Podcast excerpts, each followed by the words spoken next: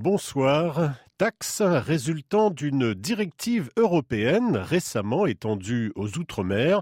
Pour le député de l'archipel, envoyer un colis en métropole coûte déjà suffisamment cher aux ultramarins pour qu'il ne soit pas nécessaire d'en rajouter. J'ai déjà évoqué au ministre Darmanin des éventuelles solutions pour contrecarrer euh, cela. Mais là, je m'adresse vraiment euh, aux courriers de particulier à particulier, hein, de parents à enfants ou de parents à amis qui sont, pour moi, euh, ne devraient pas rentrer dans ce genre de considération et en sachant en plus que ça a un impact et que lorsque votre enfant doit sortir 13 ou, 15 euros pour récupérer un colis qui est souvent un cadeau de Noël, je trouve ça un peu aberrant en sachant que les parents ont payé au départ de, de Saint-Pierre-et-Miquelon un frais pour transporter ce colis euh, de Saint-Pierre-et-Miquelon à la France. Aujourd'hui, c'est sûr que dès que vous avez une valeur déclarée de plus de 45 euros dans un colis de particulier à particulier, euh, celui qui est dans l'hexagone euh, va se retrouver avec une taxation. Et donc là, je pense qu'une partie de la solution réside sans doute dans une élévation du seuil, de façon à ce que la plupart des colis de particulier à particulier ne puissent pas être taxés. Alors naturellement, c'est une directive européenne qui s'applique.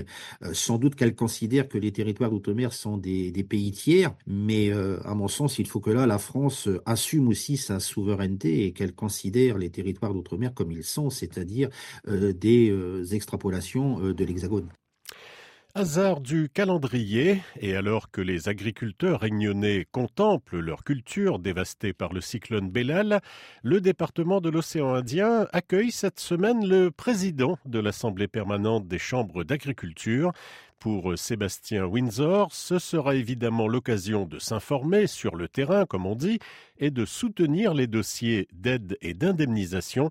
Écoutez le patron des chambres d'agriculture françaises au micro de Jonathan Evrard pour que personne oublie le dossier euh, à Paris et que dans la durée, dans un mois, quand on parlera euh, un peu moins du sujet, euh, on continue à mettre la pression à avancer euh, pour faire en sorte que les processus d'accompagnement aillent jusqu'au bout. Parce que l'enjeu essentiel dans un cyclone comme ça, pour des enjeux de souveraineté alimentaire, mais aussi pour des enjeux économiques, c'est de ne pas perdre d'agriculteurs dans la bataille. Et de faire en sorte que tous ceux qui ont euh, souffert euh, du sujet restent agriculteurs demain. L'enjeu aussi, c'est que l'agriculteur reste le moins longtemps possible sans production, donc il faut l'accompagner techniquement pour que la production redémarre. C'est ça qui permettra de maintenir les agriculteurs et c'est ça qui permettra assez vite et le plus vite possible de faire en sorte que les réunionnais retrouvent des produits euh, d'origine de chez eux. En Nouvelle-Calédonie, une partie des salariés du Betitcho, ce ferry qui relie Nouméa aux îles Loyauté, a exprimé ce jeudi son inquiétude quant à une éventuelle privatisation des liaisons maritimes et le remplacement du Betitcho par un nouveau navire, le Havana 2. Manifestation et débrayage sans conséquence pour les usagers. Il n'y avait pas de liaison prévue ce jeudi, mais pour Philippe Aliquier, agent du Betitcho à Lifou, il était indispensable de sensibiliser la population, comme il l'a expliqué au micro de Clarisse Vatoué. Les usagers sont très inquiets quand on va supprimer le Betitcho, quand on va revenir euh, il y a 20 ans de cela, à l'époque du ferry président Yewene euh, qui passait des nuits en mer. Et donc, euh, ils ne sont plus du tout d'accord de ce genre de transport.